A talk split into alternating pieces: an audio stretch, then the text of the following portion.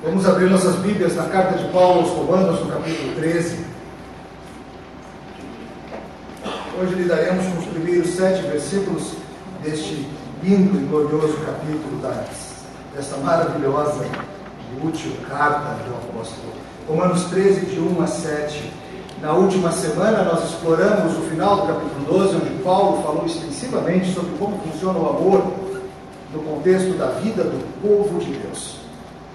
Bastante desafiador, bastante complicado, mas o modo de vida do povo de Deus. E hoje, no capítulo 13, ele continua falando sobre como vivem os cristãos. Só que agora ele fala especialmente da nossa relação com as autoridades. Romanos 13, de 1 a 7, acompanhem com fé a leitura da palavra do bom e verdadeiro Deus. Assim diz o Senhor.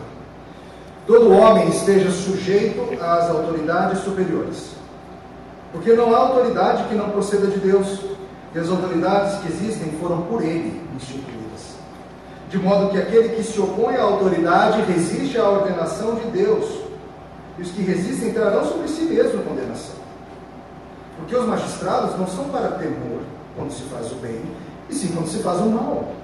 Queres tu não temer a autoridade? Faz o bem e terás louvor dela. Visto que a autoridade é ministro de Deus para teu bem. Entretanto, se fizeres o mal, teme, porque não é sem motivo que ela traz a espada, pois é ministro de Deus, vingador, para castigar o que pratica o mal. É necessário que lhes estejais sujeitos, não somente por causa do temor da punição, mas também por dever de consciência. Por esse motivo também pagais tributos, porque são ministros de Deus, atendendo, atendendo constantemente a este serviço. Pagai a todos o que lhes é devido, a quem tributo, tributo, a quem imposto, imposto, a quem respeito, respeito, a quem honra. Bom, até aqui a palavra do Senhor. Vamos orar. Te louvamos, Senhor, pelo, pela instrução apostólica inspirada para a gente aqui em Brasília, hoje, no século XXI. Pedimos que o Senhor nos abençoe, que com o Teu Espírito Santo transforme nossos corações e ajude-nos a atentarmos às verdades pregadas. No nome de Jesus. Amém. Queridos, nós vivemos tempos em que o nosso povo brasileiro está intensamente atento a questões políticas, atento a questões de autoridade, ao uso e ao desuso do poder. Talvez seja o momento nas últimas décadas, ou quem sabe na própria história do Brasil, em que o nosso povo mais esteja interessado e atento a questões de política, legislação, regras para impeachment, passeatas, PECs, processo legislativo, discussões sobre Estado grande ou pequeno, assistencialismo, educação, maioridade penal. Tudo isso toma conta da minha linha do tempo no Facebook. O que aconteceu com as boas e velhas discussões sobre futebol? O que aconteceu com as brigas sobre iOS ou Android? O povo está interessado em política. O povo de Deus, inclusive, está interessado nessas questões diversas. Mas o que, a Bíblia fala para a gente sobre isso? Será que nós temos nortes bíblicos para pensarmos acerca dessas questões? Veja, a Bíblia não responde todas as dúvidas possíveis nessa área de maneira explícita, mas ela nos dá sim elementos e direcionamento, limites e pressupostos para pensarmos acerca de qualquer aplicação. E hoje, aqui na carta de Paulo aos Romanos, nós veremos Paulo tratando de alguns desses limites básicos acerca de como nós, povo de Deus, devemos nos relacionarmos com o governo colocado sobre nós. Como que nós, cristãos, nos comportaremos em relação aos poderes deste Hoje o nosso texto vai tratar disso. E nós veremos, em resumo, que como cidadãos dos céus, devemos ser bons cidadãos da terra.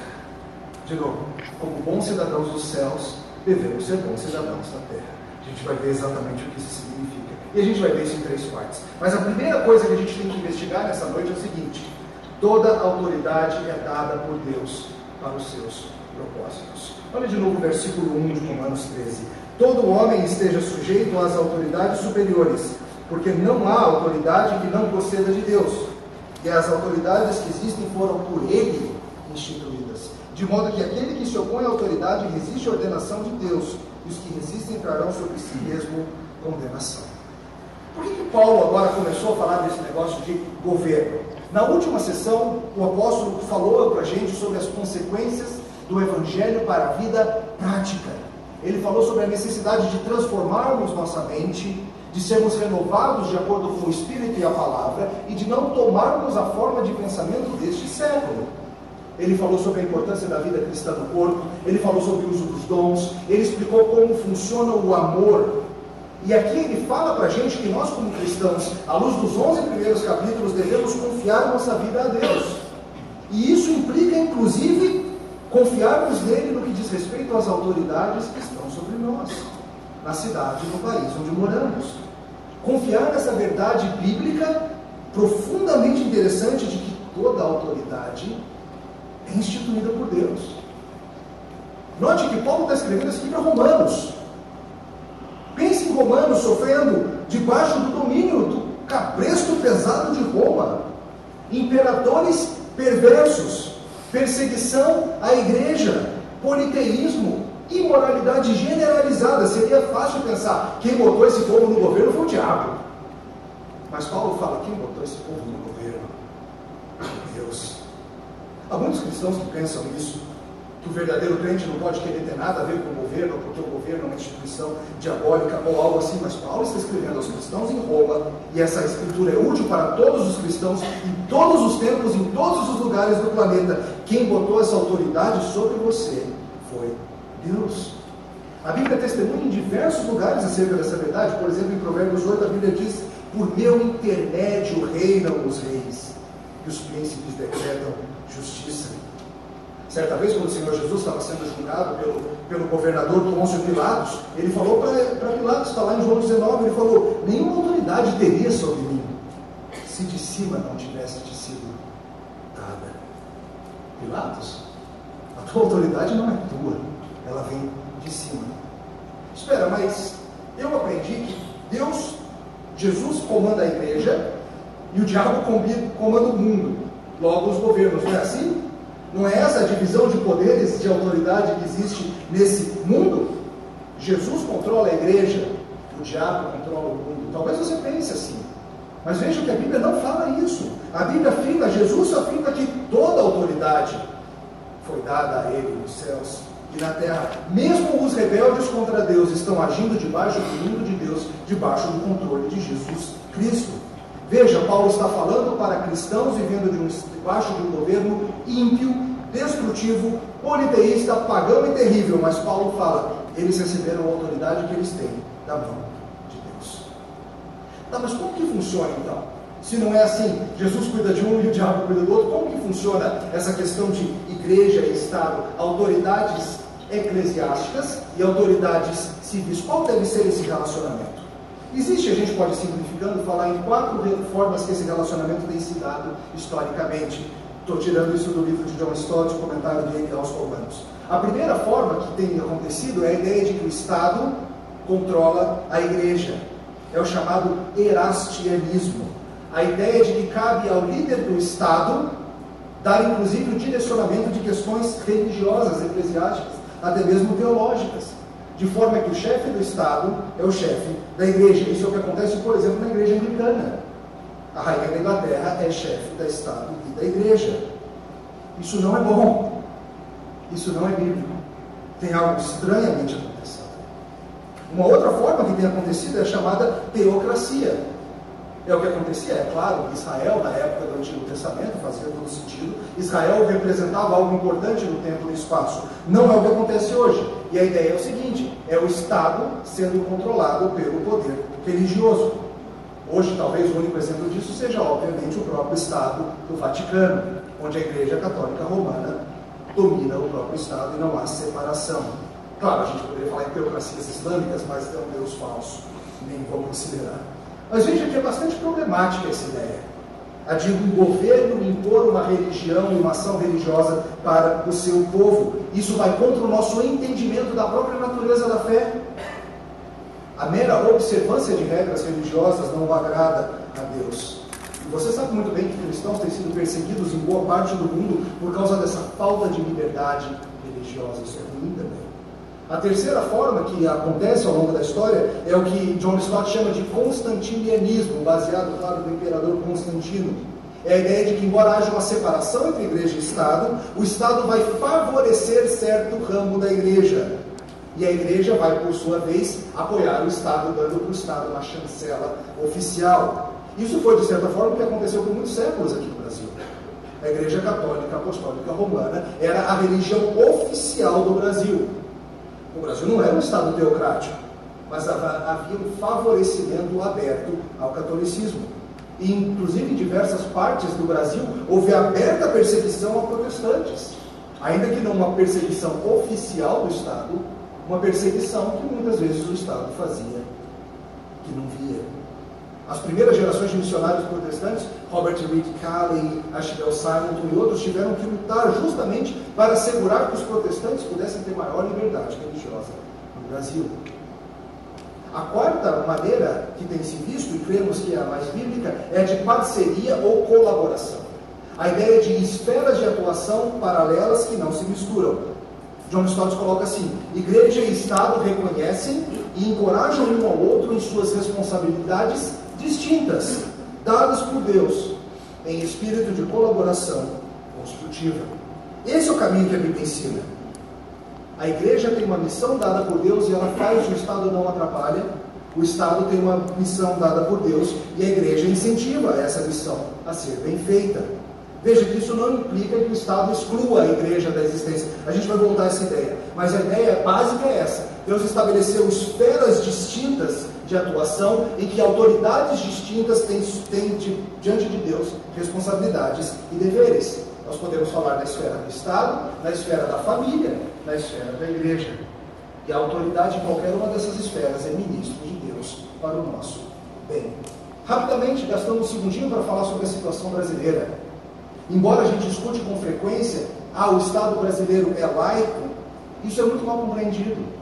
Muitos acham que o Estado laico significa um Estado secular, um Estado onde as religiões são abafadas, onde qualquer menção à religião deve ser suprimida, algo como se fosse um Estado ateu. Não é isso que é Estado laico.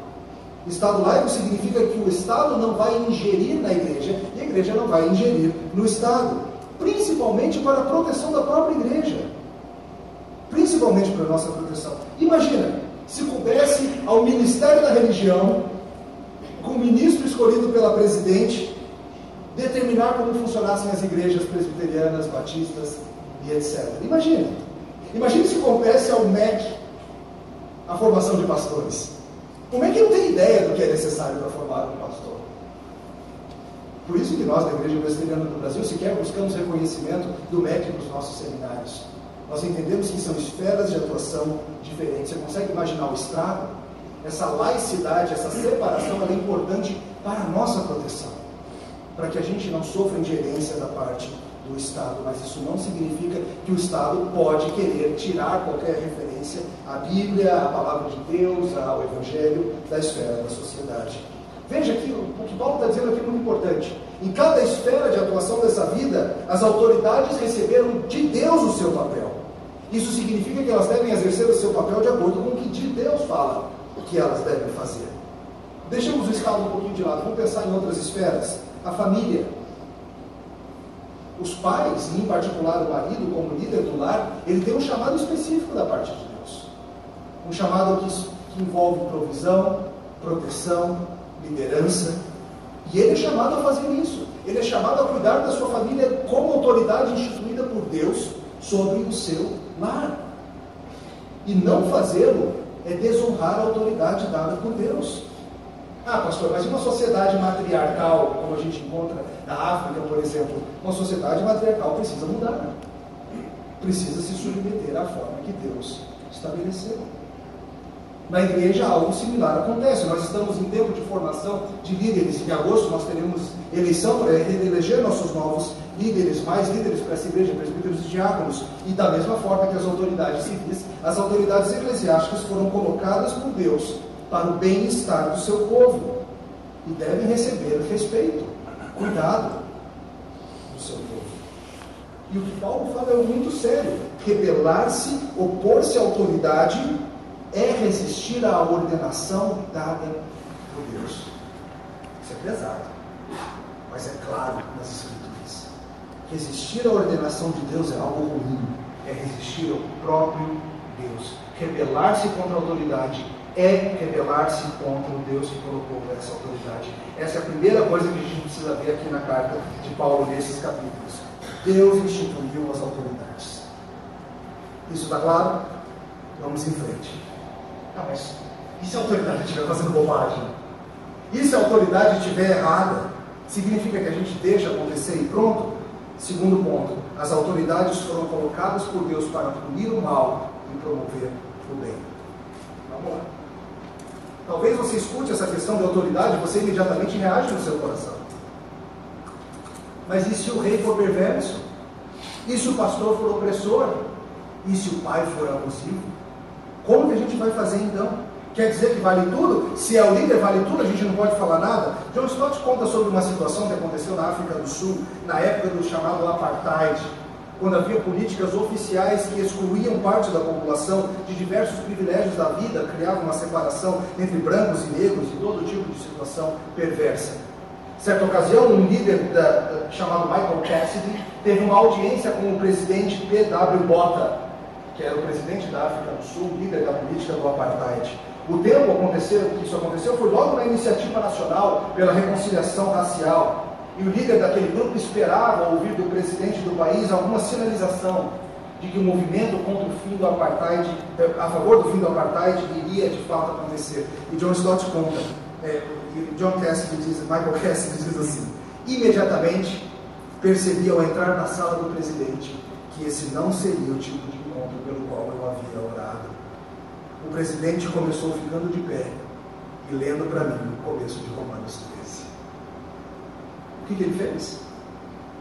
Ele quis justificar a imoralidade, a perversidade da política nacional usando Romanos 13, dizendo para aquele homem que se ele se opusesse ao que o governo estava fazendo, ele estava se opondo a Deus. Ele imaginava que o simples fato dele ser autoridade significava que tudo que ele fazia era certo.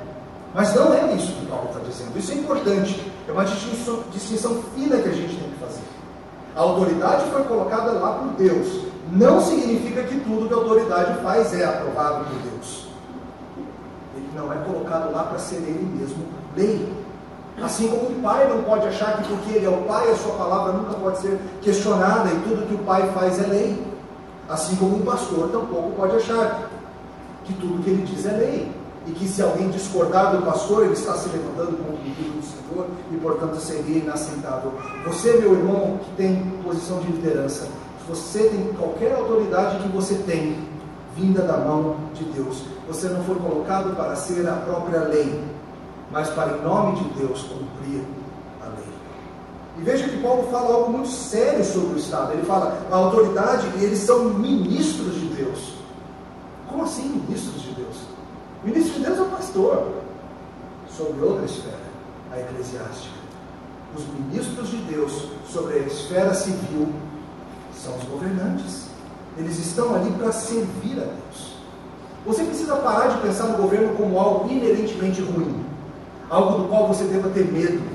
Veja o que ele explica. Se você está agindo bem, você não precisa ter medo. Verso 3. Porque os magistrados não são para temor quando se faz o bem, e sim quando se faz o mal. Queres tu não temer a autoridade? Faz o bem e terás louvor dela. Visto que a autoridade é ministro de Deus para o teu bem. Sabe quem que não devia gostar do governo? Os bandidos, os malfeitores. Não aqueles que buscam fazer o bem, cumprir a lei, amar a justiça e o juízo. Nós não deveríamos desgostar do governo, nós deveríamos olhar o governo como um instrumento colocado por Deus para o bem. Se você agir como bandido, aí sim é para você ter medo mesmo. Mas não se você age fazendo o bem. Mas óbvio, a gente sabe. É claro que nesse mundo caído, as coisas não funcionam precisamente como deveriam. O próprio Paulo experimentou inúmeras vezes a injustiça de ser perseguido por fazer o bem. Paulo experimentou o que era ter que fugir de um governo perverso, não por fazer o mal, mas por fazer o bem. Veja que esse aqui é o princípio geral que Paulo está trazendo. O Estado deveria existir para que aqueles que desejam fazer o bem sejam animados a isso e possam viver sem medo. O Estado deveria existir para que aqueles que desejam fazer o mal sejam punidos e vivam sim com medo. Infelizmente, tantas vezes o que ocorre é o contrário. Os que querem fazer o bem e seguir a lei são acuados E os criminosos são desculpados pelas autoridades em toda sorte de subterfúgio e acabam escapando da punição. E Paulo aqui fala para a gente algo que é muito importante. Ele traz a instrução sobre qual é a função da autoridade civil colocada sobre nós. Há grande discussão no meio cristão, em toda a parte do planeta, sobre qual é a função do Estado. E tem vários pensadores cristãos, livros interessantes falando sobre isso. Recomendo para começar o livro do Wayne Gruden sobre a, a Bíblia, que a Bíblia fala de política. Há muitos livros bons, há pensadores bons, e é interessante notar que em diferentes partes do mundo, nós cristãos e o povo em geral assumem que a função do Estado é uma coisa ou outra. Por exemplo, nós no Brasil tomamos como algo normal e certo, que é uma função do Estado providenciar o cuidado da saúde da população. Já nossos irmãos dos Estados Unidos não pensam dessa forma. Eles não entendem que essa é uma função do Estado, essa é uma função da família, com o apoio da igreja e a, ajuda do Estado em algumas situações. E essas discussões elas são gigantescas e gente muito melhor preparada que eu já falou sobre coisas assim, é a função do Estado. Estado grande, Estado pequeno, mexe com isso, mexe com aquilo. Recomendo para vocês procurar saber sobre isso. Mas o resumo de tudo, o resumo de qual é a função do Estado, é o que Paulo coloca aqui. O Estado existe para punir o mal e incentivar o bem. Punir o mal e encorajar o bem. Pedro falou a mesma coisa. Abre sua Bíblia comigo em 1 Pedro capítulo 2 versos 13 em diante.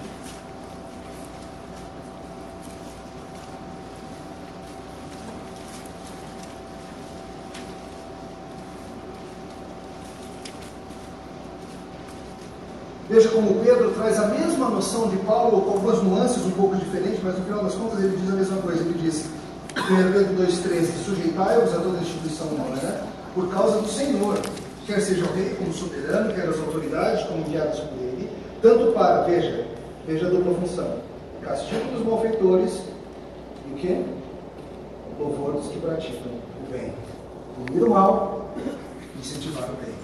Porque assim é a vontade de Deus, que pela prática do bem façais emudecer a ignorância dos insensatos como livres que não usando todavia a liberdade do pretexto da malícia, mas vivendo como servos de Deus. Tratai todos com honra, amai os irmãos, temei a Deus, o Deus. Essa é a função do Estado: punir o mal, promover o bem.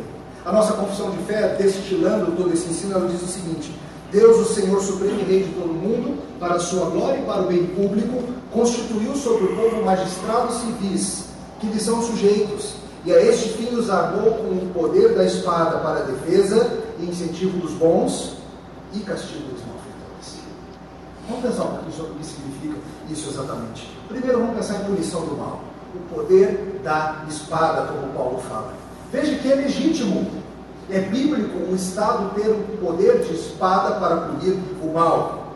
Polícia, tribunais, força militar para a proteção das suas fronteiras. Na última semana, a gente falou sobre como não é tarefa do cristão vingar o mal. Lembra? A gente explicou sobre isso. Que não cabe a você, como crente, pagar o mal com o mal, buscar vingança. Na sessão anterior, Deus ensinou para a gente que a gente não deve fazer isso porque Deus é o próprio vingador. Não é porque Deus não liga para o mal. Mas veja agora que Deus explica qual deve ser o instrumento de punição do mal. Não é o crente, não é a igreja. O Estado é o instrumento de debaixo da autoridade de Deus, para punir o mal. O Estado tem a função da espada.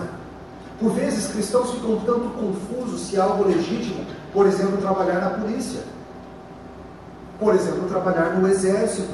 Sim, é algo legítimo, é algo bom e desejável. Lembre-se de uma ocasião muito interessante lá no capítulo 3 de Lucas, quando João Batista está pregando vem uma turma em arrependimento querendo falar com ele sobre o que significa a vida do arrependimento. E alguns soldados romanos vêm falar com ele. E ele fala para eles: Vida arrependida significa não maltratar ninguém, não fazer denúncia falsa, se contentarem com o vosso soldo. Soldados romanos, vocês querem servir a Deus em arrependimento? Promovam a verdade e a justiça. E o que, que ele não fala para aqueles soldados? Ele não fala para eles, saiam do exército. Porque é o chamado legítimo. Cabe ao Estado punir o mal. Entenda isso. Ao mesmo tempo, a Bíblia nos ensina que cabe ao Estado promover o bem. O bem-estar social, o bem-estar econômico, o bem-estar em geral. Há diversas formas que isso pode acontecer. As pessoas discordam sobre qual o limite dessa promoção do bem, mas veja que muitas vezes talvez a promoção do bem seja não se meter em certas coisas. O Estado tem a sua esfera de atuação e problemas começam a surgir quando ele começa a se meter em esferas que não lhe cabem. Há diversas maneiras do Estado incentivar o bem. Uma delas é criar uma situação de segurança econômica, de segurança social, em que cidadãos de bem possam produzir, promover, crescer, ser produtivos. E não sei todas as formas, mas cabe a nós, como povo de Deus, investigar essas coisas. Inclusive, pensando nisso, a gente precisa saber como que a igreja se envolve. E note que cabe à igreja, sim, informar ao Estado a respeito da sua função. Para começar, lembrando o Estado de que a autoridade que eles têm foi dada por Deus. É interessante a gente fala que todo o poder emana do povo. Não é verdade. Nossa presidente está lá onde está porque Deus a colocou lá. Antes da eleição, você pediu que Deus fizesse a vontade dele, não pediu? Ele fez. A autoridade não emana do povo em primeiro lugar, mas do próprio Deus. Agora, note que na Bíblia nós vemos muitas vezes o povo de Deus declarando para a autoridade civil o que é certo e o que é errado. Tem um exemplo muito interessante no livro de Daniel, em que Daniel fala para Nabucodonosor, o governante mais poderoso do mundo, naquele momento, e um ímpio, e ele fala o seguinte: aceita o meu conselho, ó rei, abandona os teus pecados, praticando a justiça, e renuncia às tuas maldades usando de misericórdia com os pobres, se quiseres prolongar a tua tranquilidade. Daniel entendia que ele tinha sim a função de proclamar e informar o governo acerca da impiedade dele e chamá-lo de volta ao caminho do bem.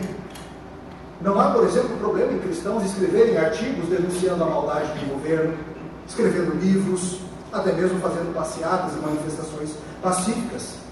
Isso não é ir contra a autoridade instituída por Deus, senão é o que Daniel teria feito. Daniel não foi contra a autoridade instituída por Deus quando ele proclama para a autoridade que o que ela está fazendo é perverso e deve mudar. Mas isso é legitimamente dentro da nossa esfera de atuação, proclamarmos a verdade de Deus para toda a autoridade instituída. Inclusive, você tem todo o direito de votar contra a autoridade que está no poder. Isso não é ir contra a vontade de Deus. Isso é usar da liberdade que Deus te deu. Paulo, em certa ocasião, falando com o governador Félix, falou sobre justiça, falou sobre domínio próprio, falou com o governador pagão sobre o juízo vindouro. João Batista repreendeu o rei Herodes por causa do seu casamento ilícito, da sua imoralidade. E ao longo da história, o povo de Deus tem, tem, tem contribuído em testemunho para o final de vários males na sociedade. O mais famoso e conhecido é a própria escravidão e o tráfico escravista, com William Wilberforce e tantos outros se levantando contra essa maldade, ainda que estranhamente muitos cristãos defendessem essa prática. Wayne Gruden, no seu livro Política Segundo a Bíblia, lista diversas coisas que os cristãos foram contra na sociedade e tiveram um fator de influência de sal e luz. Ele fala, por exemplo, sobre os cristãos falando contra o infanticídio e as lutas de gladiadores em Roma os cristãos lutando contra a proibição cruel, é, lutando contra a prática cruel de marcar com ferro em brasa o rosto dos criminosos, no ano 315, falando, com, falando a favor de que houvesse cadeias separadas para homens e mulheres, algo que não acontecia, falando contra a pena cruel dos sacrifícios humanos na Irlanda, na Rússia e nos lituanos, criando leis contra a pedofilia, contra a poligamia, proibindo na Índia que mulheres foram ser queimadas vivas, falando contra a prática na China de deformar e enfaixar os pés de meninas. O povo de Deus tem ao longo da história proclamado para as autoridades civis instituídas por Deus a vontade de Deus sobre várias coisas. Nós devemos sim, queridos, nos manifestar quando o Estado está promovendo o mal e escondendo o bem. Nós podemos nos pronunciar, por exemplo, contra o aborto, contra a violência, contra penas brandas, contra o uso impróprio do recurso público. Isso é algo que é tarefa da igreja como luz nesse mundo. Atenção, entretanto, a uma coisa. Isso significa que a igreja, como instituição, deveria estar envolvida diretamente na política? Que deveríamos talvez criar o Partido Presbiteriano Democrata ou qualquer coisa assim? Será que pastores deveriam acumular essas duas funções de deputado e, e pastor? Eu creio que, em geral, a resposta é não no caso dos pastores, e acho que é sempre não no caso da igreja como instituição. Entendo que nós devemos viver com essa separação de esferas. Simplesmente não tem como fazer as duas coisas. É diferente o chamado para a ação individual dos cristãos, enquanto membros do corpo de Cristo vivendo na sociedade, e da igreja como instituição que tem a sua própria missão. A sua própria missão é de qual? Ir por todo mundo, fazendo discípulos, batizando-os, ensinando a guardar todas as coisas. Essa é a missão da igreja. Essa é a missão institucional do povo de Deus como um todo. Nós, entretanto, como indivíduos cristãos vivendo na sociedade, podemos sim nos envolver nas diversas esferas, concorrer a cargos públicos, etc., participar de situações diversas. É algo diferente a ação individual e a ação da igreja como um todo. A ideia de que nós mudaremos o país quando tivermos um presidente evangélico, ela é tão, tão disseminada, mas ela é tão perigosa ou talvez a ideia de que você sempre tem que votar em evangélico porque você é um. Não é verdade, não é por esse caminho. É muito mais complexo com isso. A autoridade da igreja como um todo é diferente da atuação dos membros da igreja inseridos na esfera civil. Você nunca vai ver esse culto aberto ao candidato. Nunca. Você nunca vai ver uma proibição de membros participarem ou votarem em certa linha. Você nunca vai ver isso acontecendo aqui. Já que a gente falou dessa questão do chamado, entenda você, servidor público. Vários de vocês estão aqui. Você já pensou que você é ministro de Deus onde você está? Você que trabalha no Senado, no GDF, no MPU, na Câmara, no TRF, seja qual for, você é ministro de Deus para promover o bem e combater o mal, aonde quer que você esteja como servidor público. Você achava que era para ter um futuro mais garantido, né? Não é não.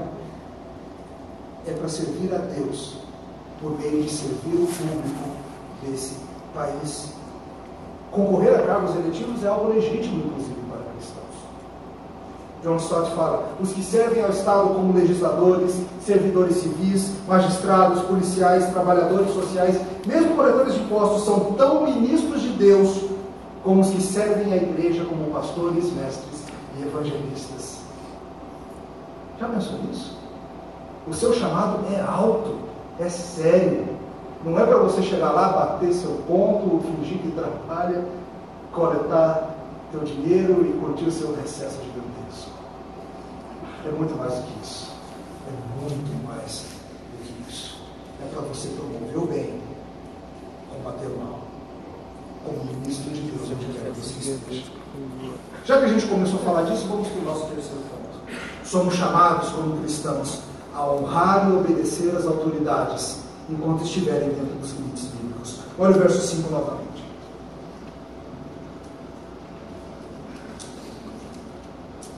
é necessário que lhes sejais sujeitos, não somente por causa do temor da punição, mas também por dever de consciência. Por esse motivo também pagais tributos, porque são ministros de Deus, atendendo constantemente a este serviço. Pagai a todos o que lhes é devido, a quem tributo, tributo, a quem imposto, imposto, a quem respeito, respeito, a quem honra, honra. Como que nós então nos portaremos diante dessa autoridade? Nós não vivemos ainda no céu, nós somos cidadãos do céu, vivendo ainda na terra, e nós temos que lidar com essa questão. Como nós lidaremos com as autoridades sobre nós aqui e agora? E começa com essa questão de obediência de reconhecimento da autoridade de Deus sobre nós. Cristãos não podem ser anarquistas.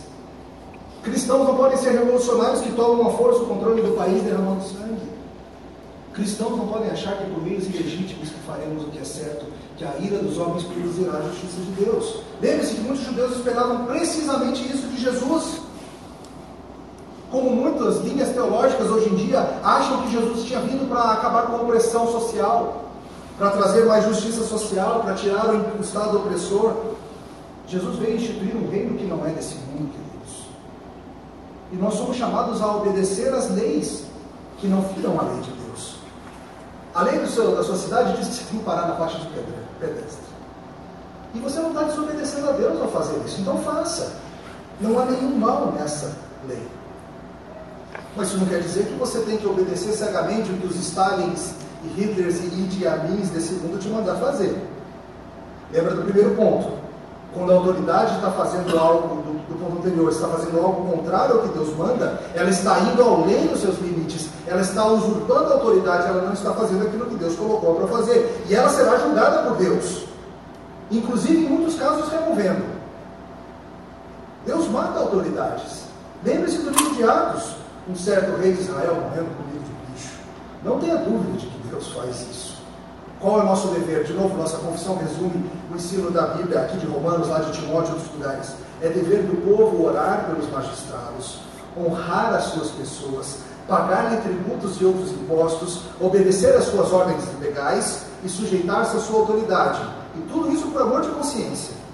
Incredulidade ou indiferença de religião não anula a justa e legal autoridade do magistrado, nem absolve o povo da obediência que lhes deve, obediência da qual não estão isentos os eclesiásticos. Você é chamado para obedecer às leis do seu país.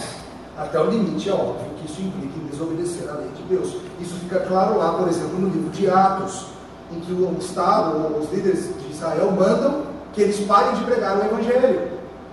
Vocês não podem pregar o Evangelho. Eles falam, obedecer a Deus ou a você, homem? Não tem nem comparação. Há outros exemplos bíblicos. Babilônia, Daniel, Sadraque, Mesaque, Abednego se recusando a seguir a ordem real de adorar a outra. E falando, olha, reis, faz o seguinte, me joga no fogo, me queima, me joga no leão, faz o que você quiser. Mas eu não vou me dobrar perante outro. Eu não vou obedecer uma ordem, ainda que tu sejas autoridade legítima, eu não vou obedecer uma ordem que me faça violar a lei maior que a lei de Deus. Ou ainda a ordem de Faraó, para que as parteiras matassem os meninos que nascessem. Nós somos chamados, queridos, a resistir quando esse é o limite. A gente está querendo resistir com bobagem, mas quando a coisa é séria, você é chamado sim a resistir. Kent Hughes, no seu comentário, conta uma história muito interessante sobre a Alemanha nazista. Ele fala o seguinte: quando ficou claro que os nazistas estavam começando um programa de extermínio, de políticas raciais terríveis, um pastor chamado Martin Niemöller continuou a pregar a verdade. E como resultado disso, foi, claro, jogado na cadeia. Então, o capelão da prisão foi visitá-lo e tolamente perguntou para ele: O que, que, te traz aqui? Por que, que você está na cadeia? E o pastor Lee Moller respondeu: A pergunta, querido, é por que, que você não está na cadeia? Tempos de comunismo, União Soviética, China e outros países onde o cristianismo acaba sendo proibido ou, no mínimo, marginalizado, Cristãos foram presos por distribuir a Bíblia e podem distribuir a Bíblia sim. Pode falar de Cristo mesmo que o Estado proíbe. Eu lembro quando criança, minha mãe me deu uma série de livros, a turma do Yuri, acho que alguns de vocês leram. Yuri e a Bíblia Escondida, Yuri e não sei o quê. Histórias de um jovem cristão vivendo na União Soviética. Se tiver por aí, acho que vale a pena buscar para ler. Essa situação acontece isso. De termos que sim desobedecer às autoridades mesmo as colocadas por Deus, porque elas estão exigindo de nós que nós violemos a lei do Senhor. Agora, vale notar, é quando exige que viole a lei do Senhor, tá? Nos Estados Unidos tem uma turma, por exemplo, que se recusa a tirar a carteira de motorista. Não estou inventando. Eles falam o seguinte: o Estado não tem direito de dizer quem pode ou não pode dirigir, acho ilegítimo, estão indo além da esfera deles e não tem, vou, vou dirigir sem tirar a carteira. Não, gente, isso é polícia, isso é rebelião, isso é criancice. Nós devemos resistir quando as leis exigem que nossa consciência diante de Deus seja ferida. Exemplos concretos. Digamos, por exemplo, que surja no Brasil uma lei dizendo que os cristãos, para mostrarem que são patriotas, precisam cantar o hino nacional todo mundo. Cantarias tu ou filho nu? Quando o pessoal puxasse ali, no começo, depois do chamado da adoração, vamos cantar o hino nacional, cantarias tu? Eu não cantaria de jeito nenhum. Corte minha garganta, mas eu não isso é um culto à autoridade superior. Não é um culto ao Brasil, nada assim. Supondo que médicos que trabalham no Sul sejam obrigados a fazer abortos, com risco de demissão, ou, ou talvez de processo, ou coisas assim, você faria? Ou leis que surjam, por exemplo, exigindo que pastores façam casamentos homossexuais. Ou como nossos irmãos estão passando lá nos Estados Unidos, não é nem os pastores, mas, por exemplo, quem faz o bolo, o fotógrafo, sendo obrigado pelo Estado a fazer o bolo, a decoração ou a foto para o casamento homossexual sob pena de ser desobediência civil. Nesse caso, estamos tendo nossa violência diante nossa consciência sendo violentada diante de Deus e devemos sim resistir. Mas enquanto o Estado pede coisas que não vão além da palavra de Deus, nós temos sim que obedecer. Isso inclui impostos, tá? Jesus ensinou sobre impostos. Os inimigos de Jesus, certa ocasião, chegaram para ele, querendo jogá-lo contra Roma, e perguntaram se era lícito pagar impostos a César. E Jesus, maravilhosamente, pede uma moeda e fala: De quem é essa efígie aqui? De quem é esse imposto? Ah, é de César. Então, dá a César o que é de César e a Deus o que é de Deus. Um comentarista explica o que ele estava fazendo. Ele diz o seguinte: Kent Hughes. Com essa simples frase, nosso Senhor estabeleceu a validade do governo humano, ao mesmo tempo que colocou limites para esse governo. César tinha sua imagem em certas coisas, e essas corretamente pertenciam a ele. Há um domínio próprio e uma função correta para o governo humano. Entretanto, Deus marcou a sua própria imagem no homem, no seu intelecto, na sua vontade, na sua alma. Todos esses levam a figura divina. E assim, embora as coisas exteriores do homem possam pertencer a César, o homem interior pertence a Deus. O que Jesus estava dizendo era o seguinte: essa moeda veio da cunhagem do Império Romano, mas vocês vêm da cunhagem do próprio Deus. O uso dessa moeda é determinado pela aparência de quem ela vem, mas o seu uso, o seu valor, é determinado pela semelhança de quem você tem. Jesus, nessa frase, estava colocando limites e era talvez o mais importante pronunciamento político de todos os tempos. Então, sim, quanto a impostos, você tem que pagar. Tá? Dia 30 de abril está chegando, você já baixou o programinha? Já instalou e começou a preencher aquele negócio doloroso de fazer? E se o Estado for abusivo, pastor? E se ele estiver cobrando imposto demais? Nós sabemos que o nosso país cobra imposto demais, ainda mais em comparação com o resto do mundo, você olha e é abusivo mesmo. Impostos que servem para ir para a ineficiência da máquina, impostos que vão para a corrupção, impostos que vão para programas duvidosos, e você, como crente, deveria pensar: eu quero dar meu imposto para isso? Para pagar, por exemplo, certas, certas cirurgias? Para pagar aborto? Será que eu vou pagar para isso? Será que não dá para fazer uma sonegação santa? Não. Mesma situação. Não tenha dúvida de que os impostos pagos a César não eram usados de maneira santa. Eles eram usados de maneira ímpia. Mas Jesus fala, Paulo repete: pague. Pague o tributo. Lute sim no que tiver possível para você pelo uso melhor do dinheiro, pelo fim de certos impostos. Cabe a nós protestar, falar dentro dos limites da lei, mas não deixe de pagar seu imposto. E a Bíblia fala lá em Timóteo também que nós devemos orar por nossas autoridades, como oramos juntos hoje mais cedo. Orar para que tenham sabedoria, para que decidam coisas boas. Não significa orar pedindo que a autoridade continue fazendo mal sem fim, não é isso. Mas orar pedindo que cresçam e mudem e, e transformem a sua vida. E somos chamados como cidadãos daqui a nos envolvermos. Somos cidadãos de dois mundos. Habitamos em esferas diversas, habitamos nas nossas famílias, na nossa igreja e na nossa sociedade. E de maneira honrada e respeitosa, somos chamados a sermos bons cidadãos. Algumas linhas protestantes, historicamente, têm achado que porque somos cidadãos do céu, não podemos nos envolver nas situações aqui da terra, em governo, em, em, em protestos contra situações políticas. Não é isso, queridos. Somos chamados sim para nos envolvermos. Ah, isso significa então, pastor, que semana que vem a gente vai cancelar o culto e vai para o protesto? Não, jeito nenhum. Primeiro, porque a adoração é a melhor forma de protesto. Começa aí. Quando você vem adorar, você lembra o seu coração e proclama para o mundo inteiro que quem manda na tua vida não é presidente A, não é candidato B, não é nenhuma autoridade humana. Quem manda na tua vida é Jesus o teu culto racional demonstra isso. Segundo, porque volta ao que eu falei, como igreja nós não devemos nos posicionar oficialmente a favor ou contra um outro partido, ferindo a liberdade de consciência de nossos membros. Nós não podemos fazer isso. Não é adequado que a igreja local passe a ser vista como partidária. Não é adequado isso. Nós nunca faremos ação, culto de ação de graças pela vida do governante alguém. Nunca faremos isso. Tampouco faremos, como eu disse, abrir o púlpito para político A ou B. Nunca faremos nada disso. Inclusive, eu, como pastor, reluto muitas vezes em fazer muito conhecidas minhas preferências políticas. Talvez esteja fazendo isso exageradamente, tenho falado mais ultimamente, mas eu não quero de maneira nenhuma passar para vocês a impressão de que se você for de uma linha política ou de outra, você não tem lugar no povo de Deus conosco. São esferas de atuação diferentes. Eu posso até individualmente tentar te convencer a mudar. Mas todos vocês têm lugar aqui, se vocês são discípulos do Cordeiro. Não é uma linha ou outra que vai determinar que igreja você deve frequentar.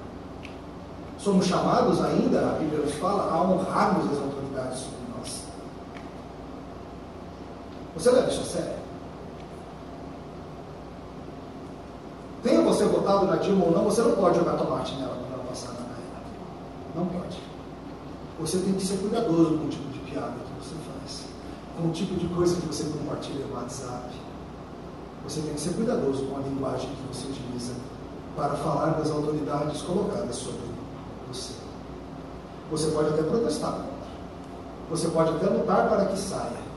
Você pode votar contra, você pode usar os meios legítimos, mas você não pode desonrar. É o que a Bíblia te ensina. E nisso tudo você é chamado a guardar o teu coração. Paulo está lembrando para você aqui que quem está no controle em última instância é Deus.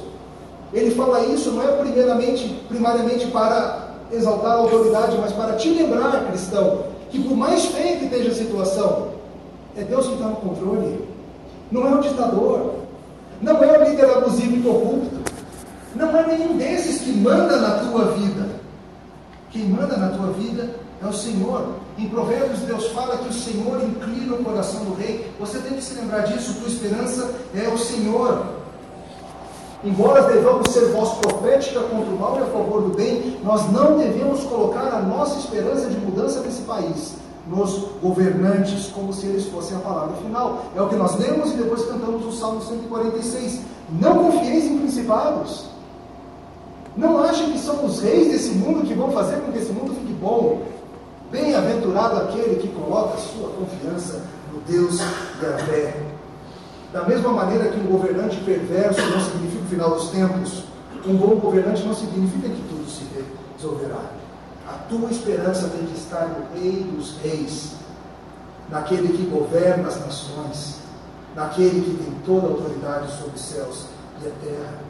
No final das contas, a gente não se submete ao Estado porque ele é poderoso, tem armas automáticas mas porque Cristo é o Senhor e devemos confiar no que Ele está fazendo, mesmo no meio das ações das esferas diversas da vida, mesmo no que a gente não gosta. Como igreja, nós somos o carro-chefe para a proclamação da verdade de Deus, acompanhada de uma vida condizente com tal verdade. E à luz de Romanos 1 a 11 que nós vivemos Romanos 13.